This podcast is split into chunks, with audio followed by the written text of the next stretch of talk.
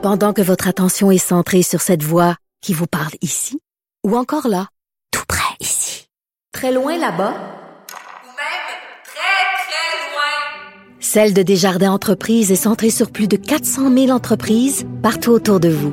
Depuis plus de 120 ans, nos équipes dédiées accompagnent les entrepreneurs d'ici à chaque étape pour qu'ils puissent rester centrés sur ce qui compte, la croissance de leur entreprise.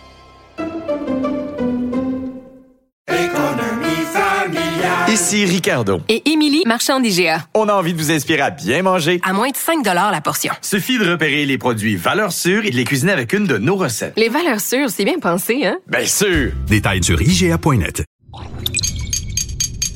Cube Radio.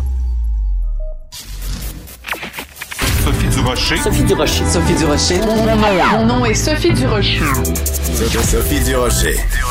Des opinions éclairantes qui font la différence. Cube Radio.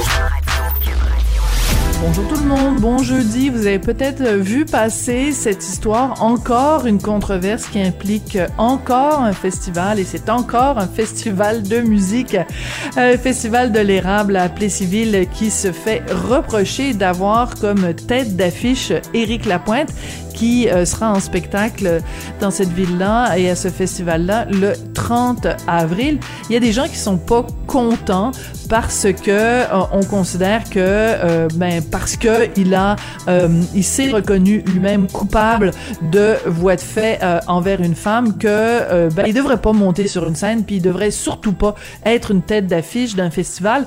Je voudrais mettre les choses au clair je, ne prends pas la défense d'Éric Lapointe, je ne prends pas la défense d'un individu, je prends la défense d'un principe. À partir du moment où le système de justice s'est prononcé dans le cas d'Éric Lapointe et la poursuite et euh, la défense ont fait une suggestion commune qu'il ait une absolution conditionnelle et qu'il n'ait pas de casier judiciaire.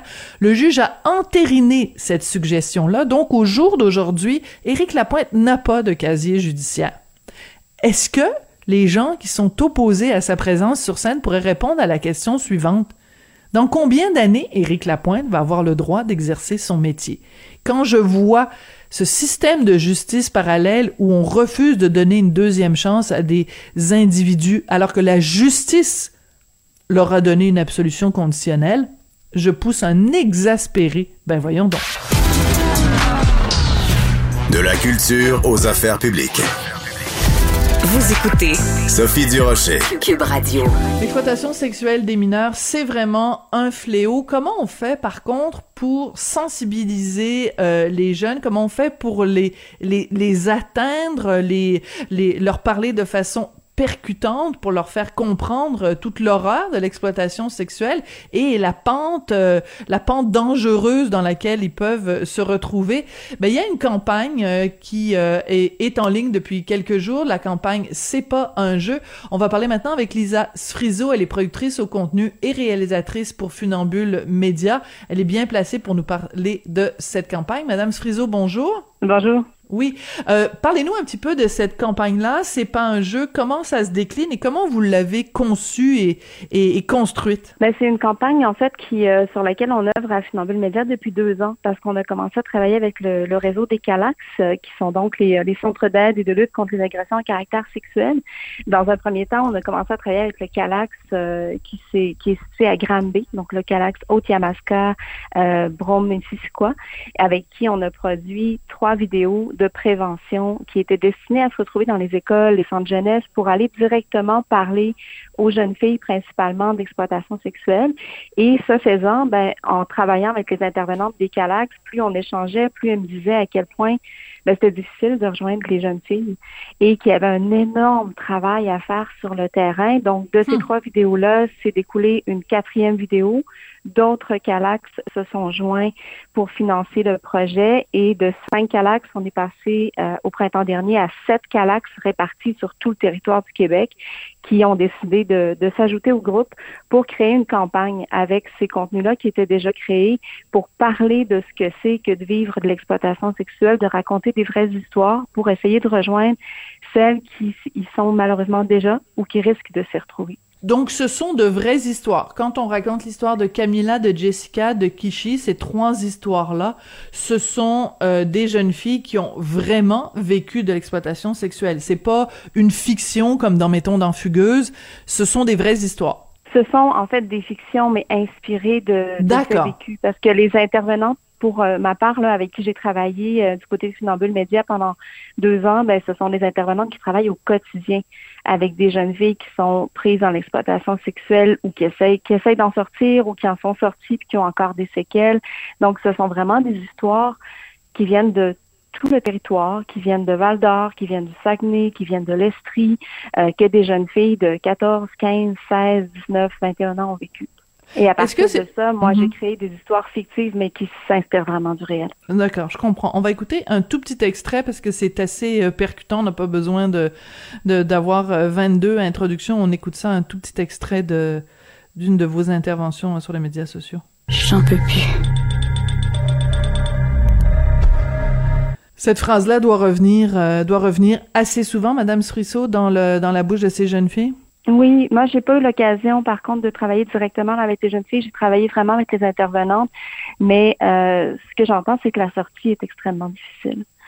Et il y a quand même euh, malheureusement là, de, de, nombreuses, euh, des, milliers de jeunes filles qui se retrouvent prises dans l'exploitation sexuelle. Puis c'est pas pour rien que cette année, nous, on a lancé la campagne dans le cadre de la première semaine nationale de lutte contre l'exploitation sexuelle des mineurs. Au Québec, c'est la première fois qu'on tient une semaine nationale sur ce sujet-là. Et euh, le ministère de la, de la Sécurité publique finance des activités autour de ça, des, des contenus à transférer aux enseignants, aux parents, du matériel de sensibilisation. Il y a vraiment un enjeu enjeu réel sur, euh, au Québec en ce moment à ce sujet-là. Oui. Alors, les femmes auxquelles euh, euh, on s'adresse, elles ont entre 14 et 25 ans. Donc, la campagne, on le retrouve sur le site c'est pas un jeu.com. Il y a un compte Instagram. Est-ce que c'est vraiment on le sait, les jeunes, ils sont tout le temps sur leur cellulaire. Enfin, je, dis les jeunes, on s'inclut nous aussi, là. toute la société est constamment sur un cellulaire. Mais c'est pas évident de rejoindre les 14-25 ans. Euh, c'est, c'est, des fois, il faut euh, aller les chercher là où ils se trouvent, il ou elle se, se trouve. Euh, comment, comment on trouve le ton juste pour leur parler, pour pas que ce soit condescendant, pour pas que ce soit gnangnan, pour pas que ce soit euh, de leur donner des leçons non plus. Mm-hmm. Ben, nous, ce qu'on a tenté de faire avec la, campagne, c'est pas un jeu. Puis, je pense qu'on a réussi dans une certaine mesure parce que les, collègues, là, les intervenantes des Calax euh, me disent qu'ils reçoivent des appels de jeunes filles qui, après ah, avoir vu la campagne, ont décidé d'aller chercher de l'aide. Pour nous, ça, même s'il y en a juste euh, 10 qui appellent, c'est déjà super. Ça, ça aura valu la peine parce que c'est tellement difficile d'en sortir. Puis, l'âge moyen d'entrer dans les réseaux de prostitution au Canada, c'est 14 ans. Hein? Donc, les réseaux d'exploitation sexuelle, l'âge moyen d'entrée est de 14 ans. Puis ça, c'est une citation qui vient de notre vice-première ministre Geneviève Guilbeault euh, quand ils ont lancé la campagne, euh, la, la, semaine justement nationale, la première semaine nationale de lutte contre l'exploitation sexuelle des mineurs, qui a un travail énorme à faire de sensibilisation, puis aussi de, de démontrer qu'il y a des réels enjeux, qu'il y a des réelles conséquences à vouloir vendre son corps, ne serait-ce mm-hmm. qu'en photo, en vidéo il y a des réelles conséquences après dans la vie de ces jeunes filles-là. Euh, je pense que d'en parler simplement, ouvertement, mhm. en tant que parent, en tant qu'enseignant, euh, en tant qu'intervenante dans le cas des Calax, ben, c'est d'en parler sans jugement, puis avec le plus d'ouverture. Pourquoi ce titre-là, c'est pas un jeu? Parce que certaines euh, adolescentes, certaines jeunes filles entrent dans l'exploitation sexuelle comme si c'était un jeu et s'aperçoivent très vite que c'est pas un jeu une des, des vidéos que, que j'ai réalisées avec Funambule Media pour les Calax se passe dans un labyrinthe parce que c'est une image qui revenait beaucoup quand je discutais avec les intervenantes de ce que les jeunes filles racontent. Elles se sentent comme prises dans un piège, mais au départ, elles n'ont pas le sentiment d'être prises dans un piège. Elles peuvent se retrouver dans l'exploitation sexuelle parce qu'elles ont rencontré un, garçon qui est devenu un amoureux et qui s'est retrouvé à être, être leur proxénète ultimement. Euh, donc, c'est pas nécessairement euh, au départ quelque chose qui peut euh, sembler lourd et dramatique, mais ça le devient par contre. Et c'est le mm-hmm. message qu'on veut lancer aussi là, aux, jeunes filles de, de leur dire d'être prudentes, puis d'aller d'aller chercher de l'aide en fait, parce qu'il y en a de l'aide qui existe pour elles aussi. Mais euh, ça me touche beaucoup ce que vous avez dit tout à l'heure, cette idée que bon, quand on fait une campagne comme ça, on, souhaite bien sûr sensibiliser euh, les gens, sensibiliser le, public cible entre guillemets, mais de se dire qu'après le lancement de la, de la, campagne, qu'il y ait déjà des jeunes femmes qui aient contacté les différents CALAC pour euh, s'en sortir, c'est énorme quand on est euh, réalisateur, quand on est réalisatrice. C'est ce qu'on souhaite, c'est avoir un impact immédiat. Vous avez peut-être sauvé des vies d'une certaine façon. Ben, je, je, je, le souhaite. En fait, je souhaite qu'il y ait des jeunes filles qui réussissent à sortir de, de ces réseaux-là, puis que la, la, campagne, en fait, euh, on a fait le choix, nous, de pas faire une campagne éphémère. À Finambule Média, on a fait le choix de faire une campagne qui, qui reste en ligne pendant cinq ans. Donc, les, les écoles ont, ont la possibilité d'imprimer, si elles le souhaitent, de partout au Québec, peuvent imprimer des affiches directement sur le site. Les affiches de la campagne ont un code QR qui amène les jeunes sur le site. Puis l'idée, c'est vraiment de, de montrer aux jeunes filles qui peuvent aller chercher de l'aide. Il y a les CALAX qui existent partout au Québec, mais il y a aussi une ligne d'info-aide aux violences sexuelles qui est disponible 24 heures sur 24. il y a des ressources, puis il y a beaucoup de jeunes filles qui ne le savent pas. Et euh, juste de transmettre cette information-là, pour moi, c'était essentiel parce que j'ai à travailler avec les intervenantes des CALAX, j'ai l'impression d'avoir découvert que la pointe de l'iceberg au niveau de l'exploitation sexuelle. Absolument. Ouais, les calax, hein, juste parce que bon, on, on utilise toujours ce terme-là, c'est important juste de le, de le décortiquer pour que tout le monde euh, sache de quoi on parle. Ce sont les centres d'aide et de lutte contre les agressions à caractère sexuel. Il y en a partout au Québec, hein, euh, dans toutes euh, dans toutes les régions du Québec. C'est important de le mentionner parce que peut-être il y a quelqu'un qui nous écrit, dans, qui nous écoute dans, dans hors d'un grand centre, puis qui se dit bon ben là c'est sûrement des affaires à Montréal puis à Québec. Ben non, il y en a, il y en a vraiment partout au Québec. Il y a vraiment des des des, des ressources sources pour euh, s'en sortir.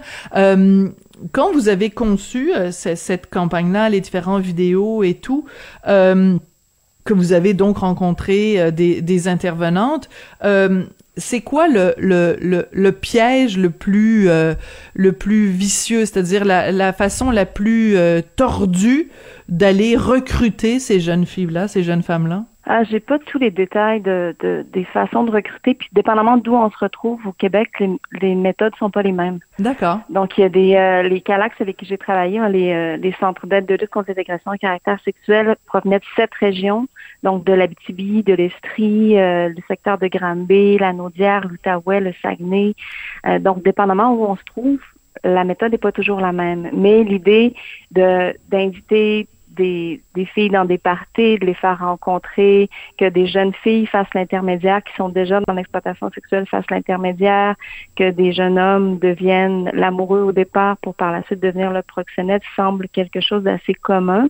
Mais il y a aussi des filles qui font le choix par elles-mêmes d'entrer dans les réseaux d'exploitation sexuelle en entrant par de, en ligne, en fait en commençant à mettre des contenus en ligne parce que des gens leur demandent. Donc, il y, a, il y a plusieurs façons. Là. Il n'y a pas une seule. Il euh, faudrait se, se, reparler une autre fois pour pouvoir rentrer dans les détails de tout ça. Non, non, je comprends. Puis je comprends que vous, vous travaillez pas pour un Calax, mais vous faites une campagne pour sensibiliser les gens. Je comprends tout à fait, euh, tout à fait euh, la différence. Euh, mais justement, parlons-en. Vous, comme productrice au contenu, comme réalisatrice, quand on, on vous avait eu ce, ce mandat-là, quelle est euh, la chose que vous avez euh, découverte en cours de route qui vous a le plus euh, bouleversé ou qui vous a le plus étonné, que, une réalité que vous ne, vous ne connaissiez pas avant et qui vous a surprise, mettons? Ben, en fait, ce qui m'a surpris le plus, c'est de voir que des jeunes filles de 14-15 ans peuvent faire un choix délibéré d'entrer dans l'exploitation sexuelle. Ah alors qu'elles proviennent pas nécessairement d'une famille dysfonctionnelle, qu'elles viennent pas nécessairement d'un milieu. Si on va, on part dans les préjugés, là, qu'on peut se dire, ben, les jeunes filles qui se retrouvent dans l'exploitation sexuelle, c'est parce qu'elles viennent de familles dysfonctionnelles, elles ont eu des enfances difficiles, elles ont été violées lorsqu'elles étaient enfants. Euh, mais c'est pas que ça. C'est beaucoup plus vaste que ça. Et il y a des jeunes filles qui font le choix d'y aller d'elles-mêmes parce qu'elles sont influencées, parce qu'elles voient sur les réseaux sociaux, par des gens qu'elles connaissent. C'est vraiment ça, moi, qui m'a troublée. Mais c'est surtout de constater que ça peut arriver à tout le monde. Oui. C'est ce qui m'a troublé le plus. Ben, et c'est et c'est en effet très troublant. Tout à l'heure, euh, euh, je parlais, bon, évidemment des, des, différentes formes de, de fiction. On se cachera pas quand même que euh, la série Fugueuse qui avait été euh, présentée sur les ondes de TVA a ouvert les yeux de beaucoup de gens. Il y a beaucoup de gens qui euh, pensaient que cette réalité-là n'existait pas au Québec ou que bon, c'est c'était c'était dans certains milieux, etc. Donc ça a quand même contribué à euh, à briser un certain nombre euh, de mythes. Euh, Est-ce que euh, vous pensez, vous aussi, que euh, ce personnage de Ludivine Seigné, que ça a justement ouvert les yeux d'un certain nombre de personnes? Oui, je pense que ça a permis à beaucoup de gens au Québec de, de découvrir cette réalité-là qu'ils ignoraient complètement. Euh, mais en même temps, comme je mentionnais, c'est une réalité qui est plurielle. Il y a plusieurs parcours. Les jeunes filles qui se retrouvent dans l'exploitation sexuelle, il y a ce qu'on a vu dans Fugueuse, mais il y, en a aussi d'autres. Puis il y a encore beaucoup à faire, beaucoup à dire, beaucoup à nommer sur la place publique pour faire vraiment de la sensibilisation euh, à l'échelle du Québec. Il y a encore beaucoup de travail. Hmm. Écoutez, ça a été euh, très intéressant, très instructif et euh, ben, quand on parle de faire œuvre utile, euh, je pense que dans votre cas, c'est vraiment euh, c'est vraiment une expression qui est appropriée. Lisa Sfrisso, vous êtes productrice au contenu, réalisatrice pour Funambule Média et c'est à vous et à votre équipe qu'on doit cette campagne. C'est pas un jeu. ça peut être une bonne idée s'il y a des gens dans notre entourage comme ça, on laisse on laisse traîner ou on laisse circuler euh, comme par hasard euh, le site c'est pas un jeu.com ou le compte Instagram c'est pas un jeu euh, pour sensibiliser des gens peut-être qui vont à qui ça va ouvrir les yeux. C'est extrêmement important comme dossier. Merci beaucoup d'être venu nous en parler aujourd'hui madame Strisseau ça a été un plaisir. Merci à vous.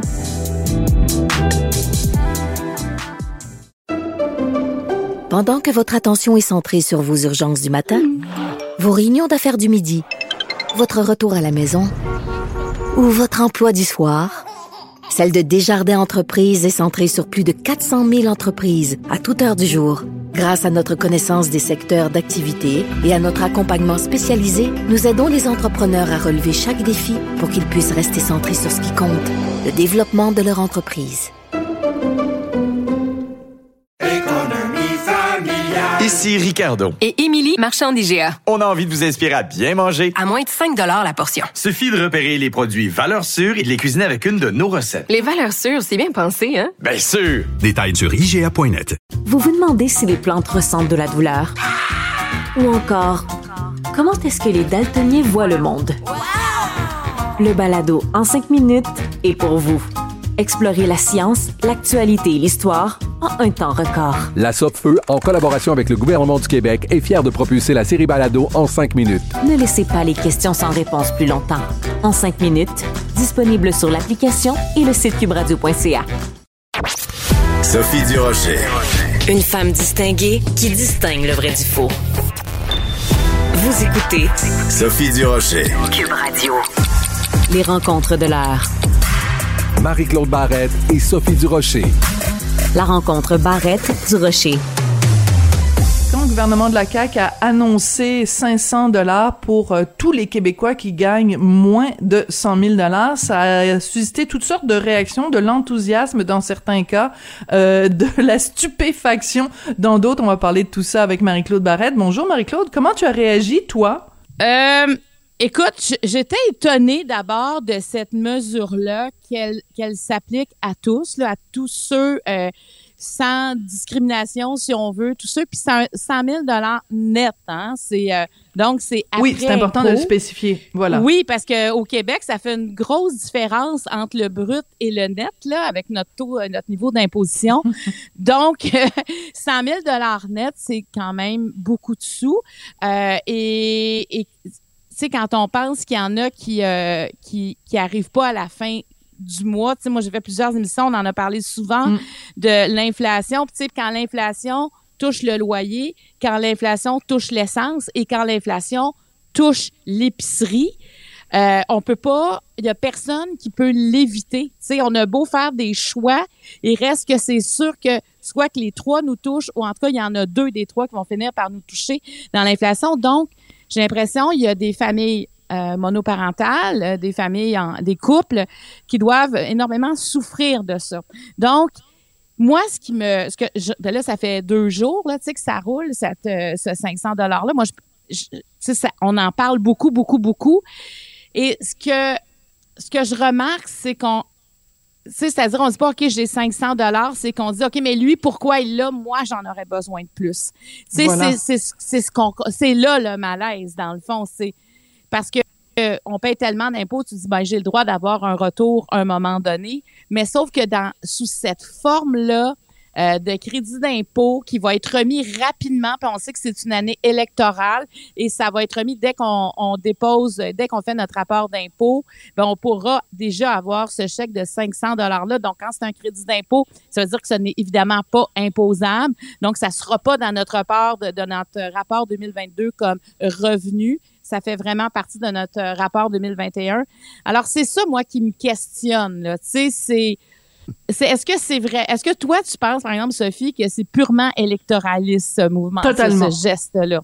Totalement. Écoute, je trouve ça hallucinant parce que euh, c'est c'est c'est c'est vraiment ça ressemble, tu sais, bon, sans faire des parallèles euh, faciles, mais tu sais, euh, à une certaine époque, on promettait, euh, on promettait aux gens qui votaient du bon bord euh, qu'ils allaient avoir un, un frigidaire, qu'ils allaient avoir un beau frigo, puis euh, je veux dire là, je trouve c'est un beau un beau chèque, même si c'est pas un chèque, c'est un crédit d'impôt, un beau euh, 500 dollars. Et le fait que ce soit pas progressif justement, euh, ce que je veux dire par progressif, c'est que normalement, euh, on, on, on dit ben selon tes revenus, il y a comme une échelle, puis c'est un montant, mettons, de 500 dollars si tu gagnes peu, euh, 200 dollars si tu gagnes plus. Mais là, le fait qu'on ait choisi ce, ce- un truc très symbolique de dire 500 dollars, puis là, c'est comme, tu sais, les plein de gens s'imaginent que, tu sais, ils vont, ils vont devenir, euh, dès qu'ils vont avoir plein d'argent dans leur dis- à, à leur disponibilité, alors que ça fait à peu près, tu sais, quand tu divises ça par le nombre de semaines, ça fait à peu près 8 dollars par semaine. Là, c'est vraiment pas beaucoup Ah ouais, c'est d'argent.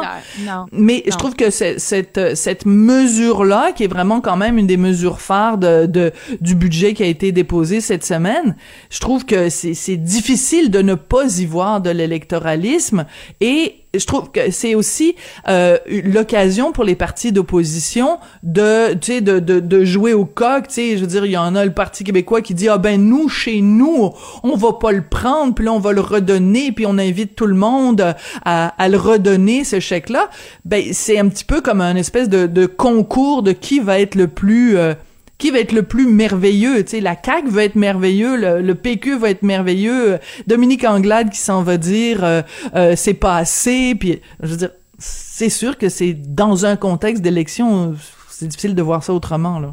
Ouais, ben, mais moi, je- je pense que c'est là que j'ai un peu décroché d'entendre toutes ces euh, tous ces gens-là dire ben moi moi je le veux pas, je vais le refuser, je vais c'est parce que oui, on sait là c'est électoraliste, mais maintenant euh, maintenant que c'est je, je pense pas qu'il va faire, il va reculer là par rapport à ça, il va y aller avec ça. Moi, tu vois ce qui m'a ce qui m'a jeté par terre, Sophie, c'est qu'il y a seulement 400 000 personnes au Québec qui n'auront pas le fameux 500 dollars. Puis là, je m'explique. Ça, ça veut dire qu'il y a seulement 400 000 personnes qui gagnent 100 000 dollars et plus net par année. Oui, ça Et veut dire qu'on est riche en pauvre et pauvre en riche. Oui, exactement. Et c'est ça qui m'a, parce que tu sais, on dit toujours, euh, oui, mais là, euh, tu sais, les riches, faut qu'ils payent de l'impôt, de l'impôt, de l'impôt, mais on se rend compte que les 100 000 dollars et plus Mm. net, euh, ils sont pas beaucoup à payer autant d'impôts. Alors, Voilà. tu sais, moi, je m'attendais à, à- à ce que, mettons, il y ait 2 millions de personnes qui n'aient pas accès à ça. Et c'est là que je dis, OK, juste 400 000 personnes. Donc, vraiment, la mesure était là pour séduire tout le monde, Mais oui. pratiquement. Voilà, c'est ça. Parce que tu Mais- dis, rendu là, tu aurais été aussi bien de le donner à tout le monde. Rendu là, là je veux dire, le, le, le- le 100 000 net et moins, parce que là, ça, ça fait du tort. euh, je veux dire, c'est, c'est pas super bien perçu euh, présentement. Puis moi, je peux comprendre à quelque part ceux qui sont à côté là, financièrement, là, qui, qui en ont, ils ont plus de façon de faire. Tu sais, moi, je pensais qu'il allait peut-être réduire la taxe euh, à la consommation. Je me disais, il y a peut-être quelque chose quand on, pour, euh, tu sais, quand tu vas à la pharmacie, quand tu mets Oui. de l'essence aussi, on s'entend que l'essence, c'est des taxes, là. Tu sais, qu'il allait peut-être nous réduire des taxes pour que ça touche justement les gens directement au moment de l'achat. Puis ça ferait pe- peut-être plus que 3 dollars par semaine si on calculait ça. Mais il est allé de cette façon-là. Et, ouais, c'est sûr qu'il y a une distorsion avec au niveau c'est ça. économique, je trouve, de le faire de cette façon-là. C'est-à-dire qu'il y a plus l'air d'un Père Noël en disant je vous donne Oui. 500 dollars, surtout qu'on sait que ça touche donc 94% de la, de la population, que s'il avait dit, mettons, euh, on réduit de quelques scènes euh, les tarifs d'hydro, mettons. C'est- les gens l'auraient pas vu directement Oui. leur impact, de- ça aurait été plus subtil. Alors que là, il y a vraiment l'air du, gros monsieur avec la, le, manteau rouge et blanc avec le petit chapeau sur la tête puis les rênes. Là, il y a vraiment l'air d'un Père Noël, Éric Girard. C'est, là que je dis, ben c'est, quasiment impossible de pas voir ça de façon euh, électoraliste. Et en même temps, regarde, si le gouvernement voulait vraiment euh, mettons, euh, tu sais, les, tous les, les, les députés qui disent, euh, bon, ben moi, le, le 500 dollars, je vais le prendre, je vais le redonner à différents organismes communautaires, puis surtout des individus aussi pleins de, de citoyens. Ben, est-ce que ça aurait pas été plus simple à ce moment-là de la part du gouvernement de dire, écoutez, euh, il y a plein d'organismes communautaires qui en arrachent à cause de la pandémie, numéro un, à cause de la guerre en Ukraine qui a des répercussions économiques ici, numéro 2, et euh, numéro 3, donc toute la- l'inflation qui augmente, tout, toutes les, le prix de toutes, toutes, toutes les denrées a augmenté. Donc, si le gouvernement, au lieu de prendre ce 500 $-là, avait pris l'enveloppe budgétaire puis avait dit, on va aider tous les organismes communautaires au Québec qui en arrachent, ben, ça aurait évité de faire cette espèce de tour de passe-passe-là, de dire, on vous donne le 500 puis vous, vous allez le prendre, vous allez le donner à des organismes communautaires.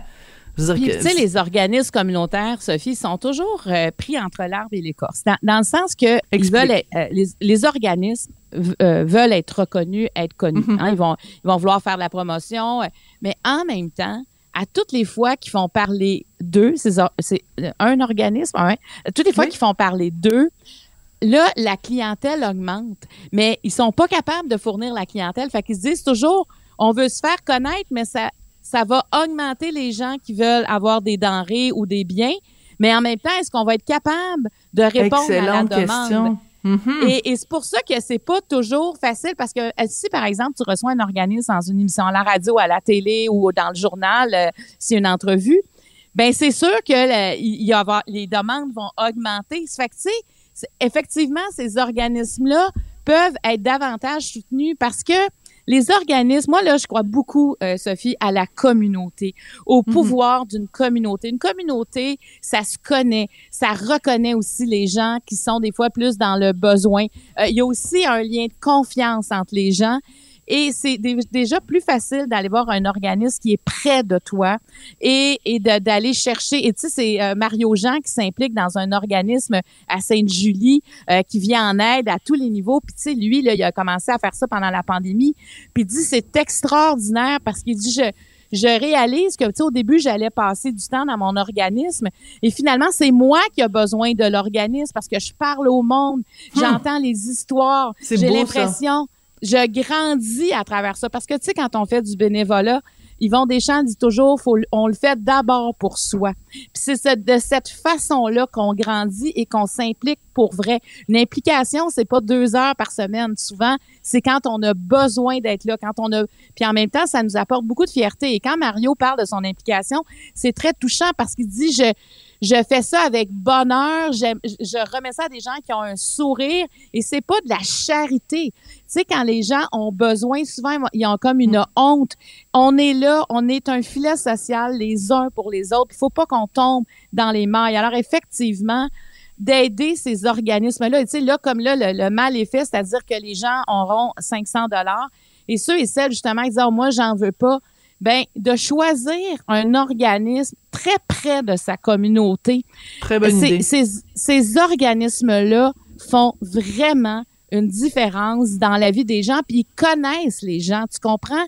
Ils vont savoir, Hey, écoute, elle, elle a quatre enfants, d'après moi, ça va être contente. de- Moi, j'en ai côtoyé des organismes, puis je me dis, il y a quelque chose qui... euh, Peut-être que, tu sais, comme là, on a, on a vraiment besoin les uns des autres avec tout ce qui se passe présentement, entre autres sur le plan économique, ben c'est peut-être un, un moment de, de les mettre davantage en lumière et de leur donner les moyens de répondre. Parce que toujours avec le plus petit qu'on va répondre au plus de besoins. Plus qu'on se rapproche de la personne dans sa réalité, ben plus qu'on va être capable de répondre. Fait que moi, je, je trouve que le point que tu amènes, Sophie, tu vois, moi, ça me touche beaucoup. Puis je me dis aux gens, là, ceux qui veulent donner, parce qu'est-ce que les gens vont le faire? C'est ça que je me demande aussi. Tu sais, là, Mm. on est beaucoup là-dedans, euh, mais une fois qu'on aura l'argent, qu'on va le déposer dans notre compte de banque, est-ce que on va le faire? Je pense qu'il faudra le rappeler aussi à ceux et celles qui veulent donner parce que c'est un geste extraordinaire de, de donner, euh, de leur rappeler que oui, puis peut-être que de mettre des organismes en évidence. En tout cas, moi, j'invite fortement les municipalités à mettre leurs organismes, en, les organismes en évidence. Parce que, tu sais, on veut aider tout le monde de ce temps-là. Tu sais, on regarde les images en Ukraine, on veut les aider. On Oui. voit des familles qui arrivent pas, tu sais, mais il faut nous aider à aider. Tu comprends? Il faut nous aider à nous dire, OK, comment on peut faire? Donnez-nous un site web, un numéro de téléphone, parce que c'est toujours plus difficile de trouver, de chercher. C'est là qu'on va dire, oh, regarde, je fais ça la semaine prochaine. Et finalement, il y a des, il des familles qui en ont vraiment besoin euh, de, ne- de- des sous. On a vraiment besoin de partager. Mon Dieu, je suis rendue, euh, je suis rendue ailleurs, Sophie. C'est comme si Ben je- non, mais pourquoi pas? Ben non, mais c'est important parce qu'en plus, euh, euh, tu, tu, tu parles d'expérience parce que ça fait des années que tu es impliqué. À chaque fois que je te parle, à chaque semaine, tu me dis, je suis impliqué avec tel organisme, tel organisme, et, et, euh, et, et on découvre ça au fur et à mesure, mais c'est pour ça que c'est intéressant. Mais je reviens quand même à ce qu'on disait au début. Il y a une chose qu'on a apprise euh, au cours des dernières heures, des derniers jours, que moi, je ne savais pas, c'est que il y a seulement six, euh, enfin il y a seulement, il y a, euh, il y a seulement 6% des contribuables euh, au Québec qui gagnent plus de 100 000 dollars. Donc, euh, comme je le disais tout à l'heure, on est riche en pauvres et pauvres Et en ça, riches. c'est Pierre Pellado, le premier, qui avait dit ça. Pierre Pellado Ouais. avait dit au Québec, voici ce que c'est. Et, et, ça, et c'est cette phrase-là, genre 30 Mm, ans plus elle est restée. Mhm. Elle est toujours vraie. Donc, quand on veut tout le temps dire oui, mais on a juste à les imposer, c'est qu'à un moment donné, c'est qu'il n'y a pas assez de monde pour porter tout ce poids-là non plus, tu sais. Alors, euh, mais, mais ça nous frappe, là. Donc, Ouais. c'est une mesure, écoute, je ne sais pas comment euh, François Legault et son équipe euh, s'attendaient à ce que les gens réagissent. Tu moi, je me suis posé ça. Là, je dis, OK, là, tout le monde dit, ah, ben moi, je comprends pas. En, fait, il il semble pas avoir beaucoup de gens heureux de cette mesure-là présentement. Euh, en tout cas, parce- ceux qui sont heureux, on les entend pas. Non, non, on les entend ceux qu'on pas. entend, Des- ceux qu'on entend, c'est ceux qui sont pas contents. Mais ça veut pas dire qu'il y a pas une majorité de gens qui sont extrêmement heureux puis qui ont très très hâte de l'avoir ce, ce Puis on veut- 500 dollars. Non, puis on veut pas enlever le 500 dollars à ceux et celles qui en ont besoin. Vraiment Absolument. pas. C'est comment on peut le bonifier? C'est plus, c'est plus là le, questionnement. Mais tu sais, moi, tout ce que le- les parlementaires disaient, je me disais, OK, là, il faut quand même arrêter. Là, je veux dire, euh, de, de, pas en revenir.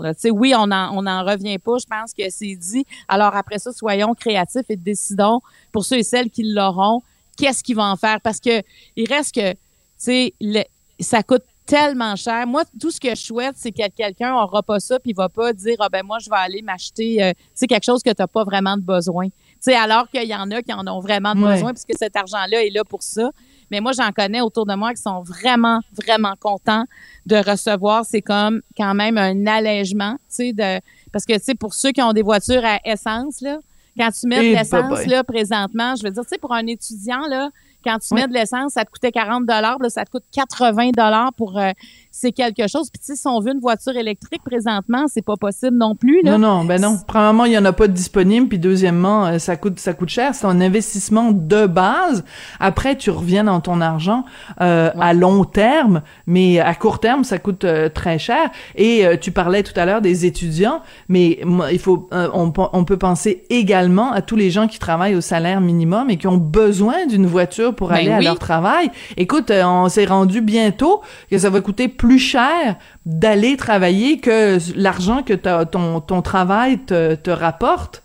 Parce que, tu sais, je veux dire, c'est, rendu là, là. C'est pas tout le monde qui travaille à un endroit où il peut se rendre à pied ou par les transports en commun. C'est, Puis tu sais, Oui, quand t'as l'essence à payer, puis il y en a qui ont le stationnement à payer aussi, là. Ouais. Tu sais, ça fait qu'aller travailler, ça, ça coûte une. Ouais, tout à fait. Mais, mais l'essence, euh, moi, c'est vraiment ce que j'entends le plus parce que l'épicerie aussi, mais là, l'essence, Ouais. c'est qu'à chaque jour, tu le vois augmenter. Alors, euh, ben, en tout cas, tant mieux ceux qui en ont et qui, euh, ça peut faire une petite différence, c'est pas suffisant. Mais si pour ceux-là, ça peut faire une petite différence, et pour les autres, ben soyez vigilants puis donnez aux organismes près de chez vous.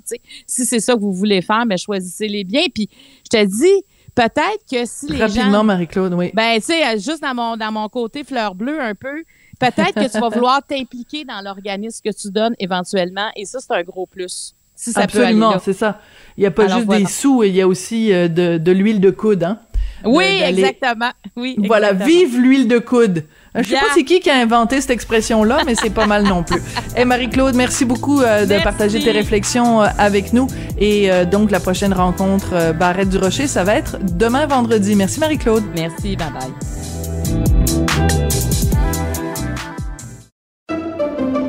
Pendant que votre attention est centrée sur cette voix qui vous parle ici, ou encore là, tout près ici, très loin là-bas, ou même très, très loin, Celle de Desjardins Entreprises est centrée sur plus de 400 000 entreprises partout autour de vous.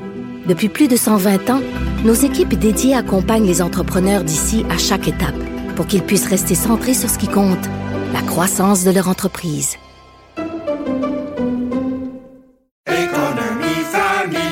Ici Ricardo. Et Émilie, marchand d'IGA. On a envie de vous inspirer à bien manger. À moins de 5 la portion. Suffit de repérer les produits valeurs sûres et de les cuisiner avec une de nos recettes. Les valeurs sûres, c'est bien pensé, hein? Bien sûr! Détails sur IGA.net. Vous vous demandez si les plantes ressentent de la douleur?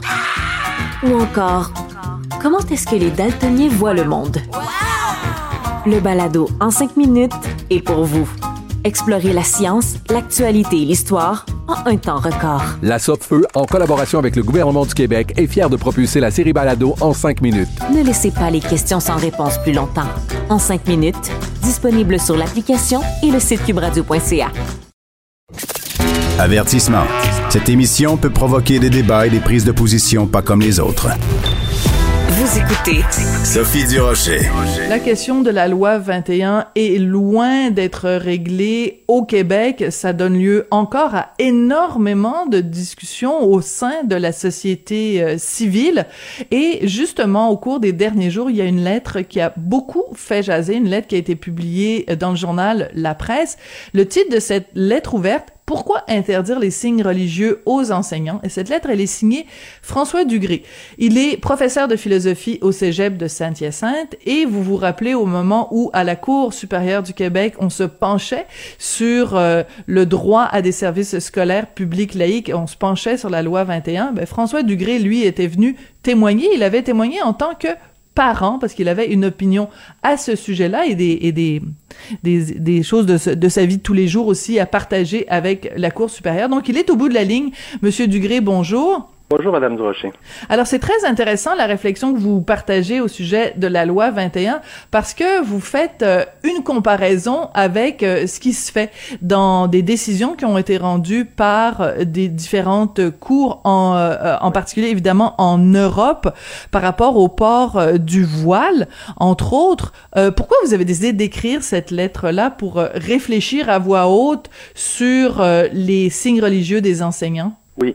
Alors évidemment, il y, a, il y a un contexte, au-delà du fait que j'ai pu euh, témoigner à la Cour euh, supérieure, c'est un dossier que, que, je suis beaucoup, d'abord en tant que, que, parent, en tant que professeur de philosophie aussi, qui est amené à, à regarder et à faire voir les différents modèles de laïcité, donc l'aménagement des rapports entre l'État et euh, les diverses religions, non seulement au niveau des croyances, mais dans l'expression des croyances, donc la question de, du port des signes religieux. Et aussi à titre de citoyen, bien sûr, hein, ça nous interpelle tous. Donc, euh, voyant le débat au moment où une enseignante à Chelsea, qui donc enfreignait sciemment la loi 21, hein, il, y a, ce contexte-là, on a vu des réactions, euh, appelons-les épidermiques, euh, de la part du Canada anglais notamment, mais ailleurs aussi, hein, bien sûr, à l'effet que euh, c'était, comme j'ai pu l'écrire, une loi indéfendable, odieuse, islamophobe. Justin Trudeau s'en est mêlé en énonçant une double erreur, à mm-hmm. savoir que cette enseignante-là avait perdu son emploi alors qu'elle fut réaffectée qu'elle avait perdu cet emploi-là parce qu'elle était musulmane. Non, c'est parce qu'elle enfreint une loi, évidemment. Donc, on voit ce, type d'accusation. Et aussi, bien sûr, le fait que quantité de, de villes, sous l'initiative de Patrick Brown, donc la ville de Brompton, a parti euh, une bataille juridique pour financer des groupes, euh, évidemment, qui euh, s'opposent à, la loi 21. J'ai eu le, envie de faire cette, cette lettre-là il y a déjà un bout de temps, mais justement, il y a eu une espèce de déferlante de lettres. J'avais peur qu'elle passe inaperçue parce qu'il y en avait tellement, parce que je voyais beaucoup d'émotivité et mon but était évidemment d'essayer de mettre l'accent sur les arguments qu'on trouvait essentiellement en Europe, euh, Cour européenne des droits de l'homme et les différentes cours nationales, au niveau aussi fédéral, pour montrer euh, les justifications de pareilles interdictions, qu'elles étaient nobles et légitimes et qu'on pouvait les faire valoir dans un contexte extrêmement émotif et très accusateur. Oui.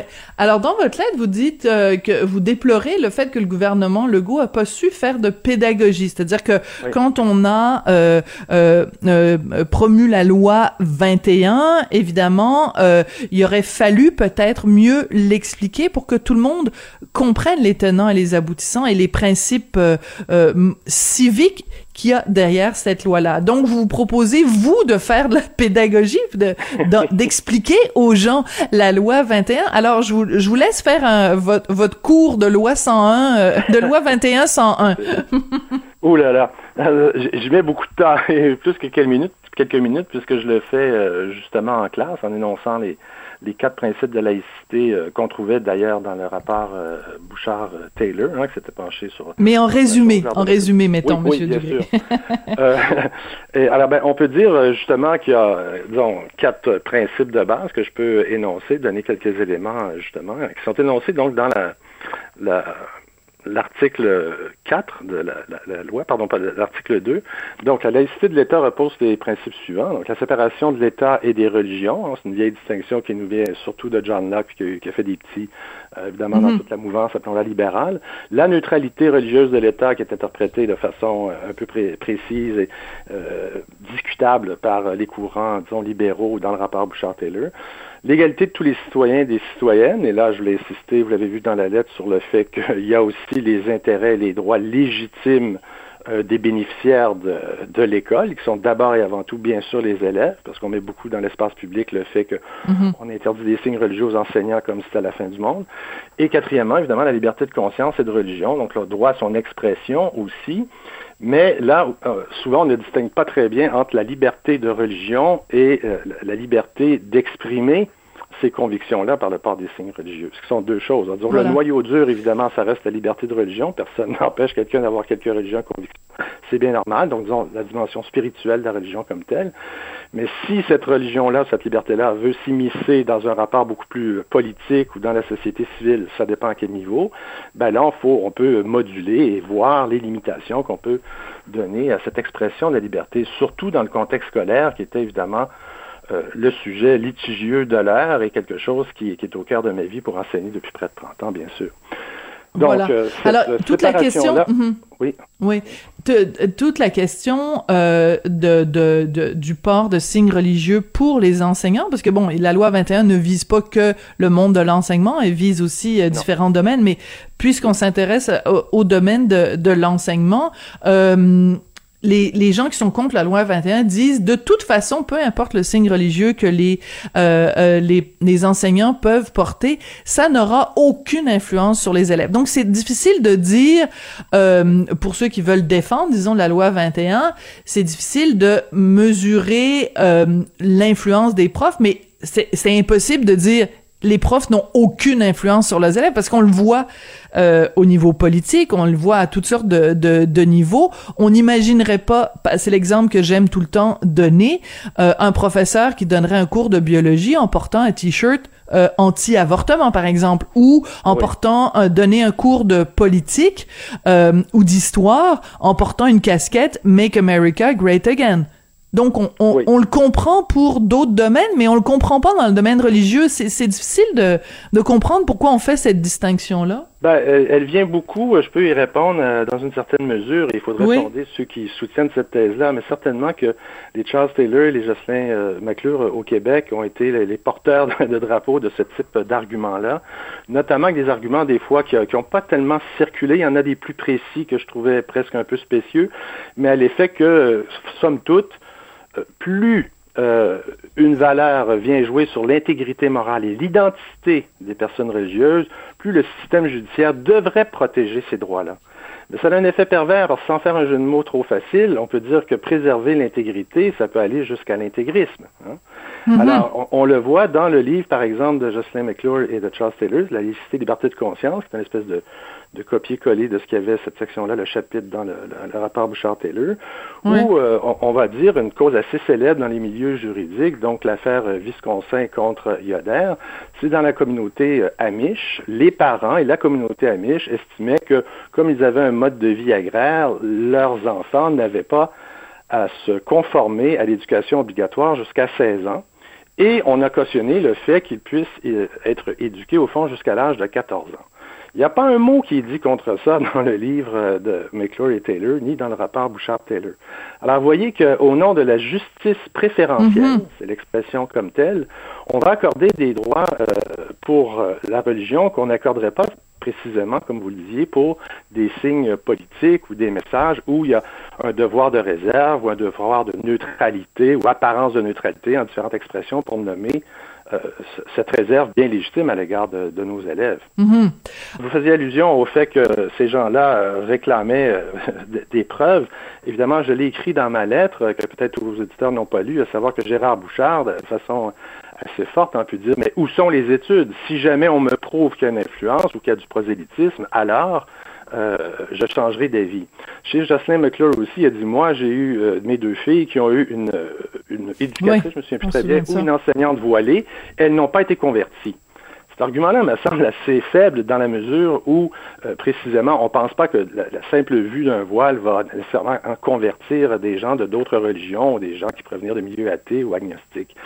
Mais il y a une pression qui est reconnue par plusieurs cours européennes, et c'était ce qui était au cœur, n'est-ce pas, de la commission Stasi en France, qui a donné lieu à la loi de 2004, que des musulmanes qui voudraient se soustraire au port du voile Voilà. par pression parentale, communautaire ou par les pères, n'est-ce pas, les, les autres élèves ou par les professeurs aussi, ben, il y avait une pression et qu'il fallait euh, chercher à protéger ces bénéficiaires-là, que l'école publique est un lieu obligatoire, ils ne peuvent pas s'y soustraire et qu'ils ont à, jouir pleinement de leur liberté de conscience, évidemment, qui, qui peut être atteinte.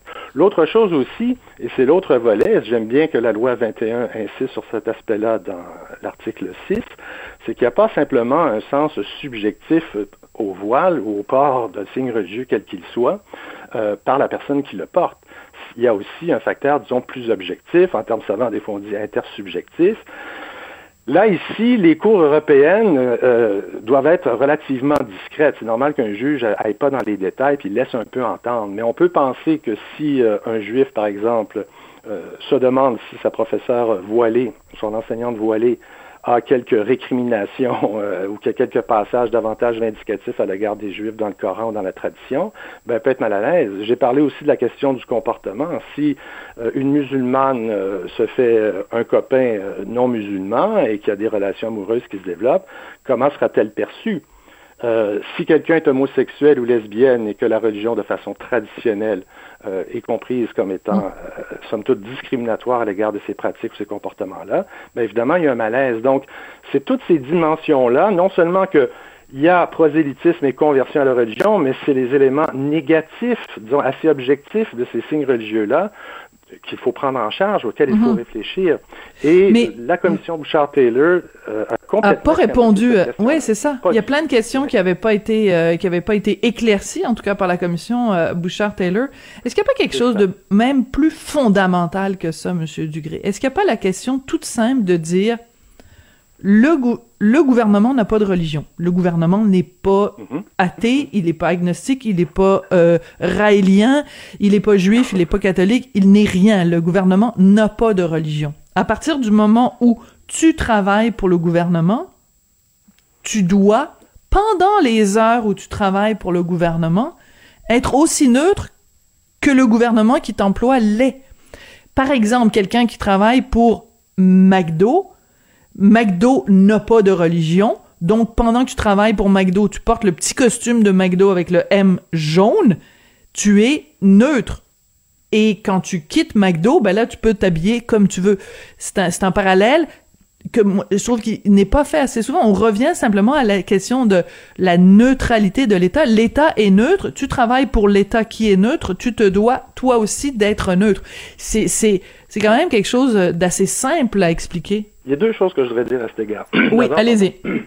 c'est devenu de l'ordre un peu du slogan, n'est-ce pas, chez les opposants à la loi, de dire c'est l'État qui est neutre, pas les individus. Hein. Nécessairement, vous avez rencontré ce genre de d'énoncé-là.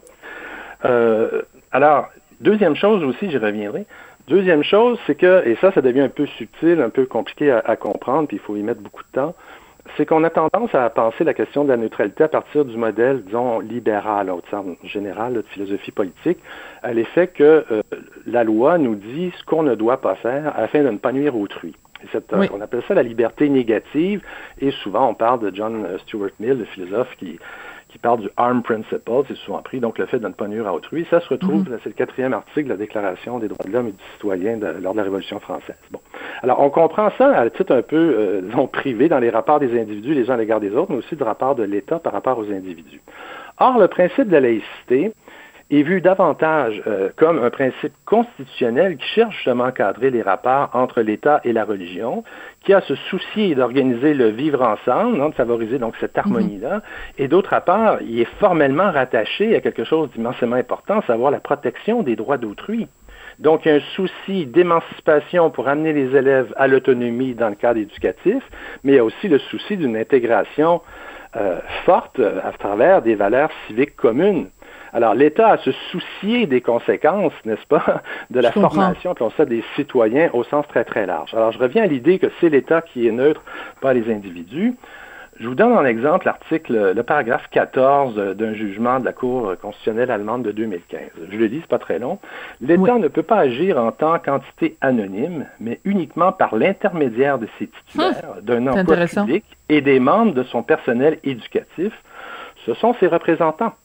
Alors, c'est sûr qu'ils sont investis d'une autorité scolaire. Comme je le disais dans la lettre aussi, non seulement, bien sûr, ils ont à transmettre des contenus, ce qu'on dit toujours hein, chez les opposants, c'est que tant que l'enseignant ou l'enseignante ne fait pas directement du prosélytisme, il n'y a pas de souci.